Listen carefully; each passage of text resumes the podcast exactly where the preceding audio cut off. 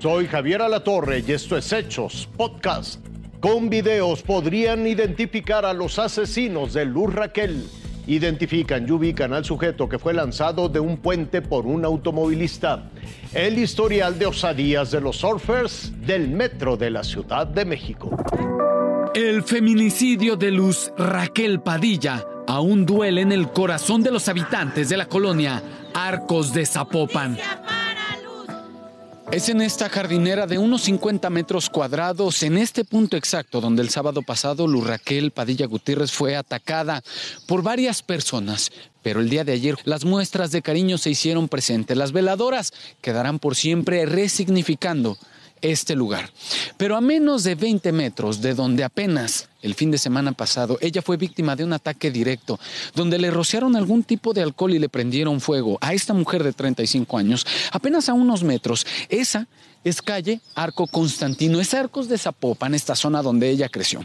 Pero a menos de 20 metros de la zona del ataque, en una vivienda, en una casa hogar, esa marcada con el 1164, tiene un par de cámaras de videovigilancia, una a las afueras, otra en la esquina. Las videograbaciones ya fueron pedidas por la Fiscalía del Estado de Jalisco porque pudieran contener las imágenes que pudieran revelar la identidad de él o los atacantes de Lurraquel. Pero no son las únicas cámaras de videovigilancia que pudieran aportar datos esenciales. En la calle Arcovitelio, en el número 875, en el edificio donde vivía Luz Padilla y su hijo de 11 años, también hay un circuito cerrado. Sergio Ismael N., el vecino señalado, fue imputado por delitos contra la dignidad de personas, amenazas y lesiones. Mientras tanto, el hijo de Luz Padilla, el menor de 11 años con autismo severo, permanece a cargo de su familia materna. Su tía y su abuela cuidarán de él. Gustavo Cárdenas, Fuerza Informativa Azteca. Fue hace unos días cuando este video se viralizó. A muchos nos sorprendió que un incidente vial terminara con esto. 48 horas después, la Fiscalía del Estado de México pudo determinar dónde, cómo y cuándo ocurrió. Sucedió la tarde del 13 de julio sobre un puente del circuito exterior mexiquense en el municipio de Cuautitlán Izcalli. Fue exactamente a la altura del kilómetro 6 más 200 del circuito exterior mexiquense donde ocurrió este incidente. En este punto cayó el motociclista de una altura aproximadamente a los 10 metros. Lo que amortiguó la caída libre fue este árbol. Afortunadamente el muchacho traía casco, traía su equipo de motociclista, su chamarra, su pantalón, hasta su mochila y bueno, pues es lo que amortigua sus lesiones o sus impactos, inclusive con el follaje del, del árbol. El automovilista que grabó la pelea y otros conductores pidieron auxilio. Rescatistas de la Cruz Roja lo atendieron. Prácticamente por una de las desviaciones del puente, porque es un talud, entonces no fue necesario que se hicieran rescates por cuerdas ni nada con servicios especializados. En el Hospital de Traumatología de Lomas Verdes operaron a Guillermo de fractura proximal de tibia izquierda, lesión muy común en personas que sufren accidentes como caídas de alturas peligrosas. Solo que este no fue un accidente y policías ministeriales ya buscan al conductor que tras aventar al repartidor huyó del lugar. Además del video, la fiscalía esperará unos días más que mejore la salud de Guillermo para que rinda su declaración ante un ministerio público.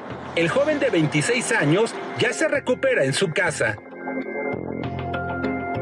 Daniel de Rosas. Fuerza Informativa Azteca. Así se burla de la autoridad. Es el mismo sujeto que no solamente infringió la ley subiendo al techo del metro en la línea 9. Ha subido antenas y rascacielos de la capital, aumentando cada vez más el peligro. Con cinismo escribió en sus redes, soy el más buscado.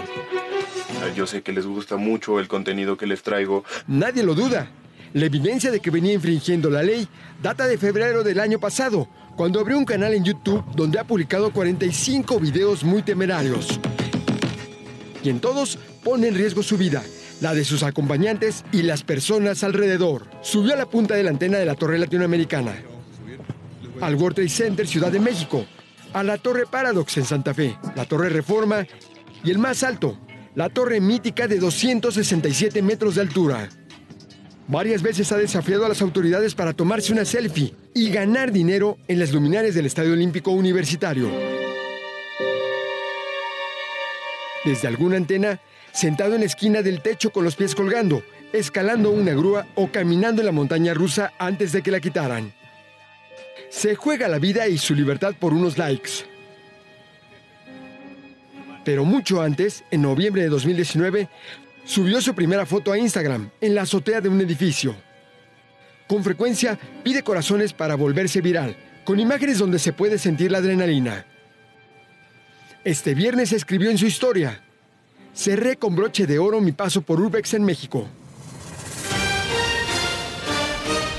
Hasta aquí la noticia, lo invitamos a seguir pendiente de los hechos.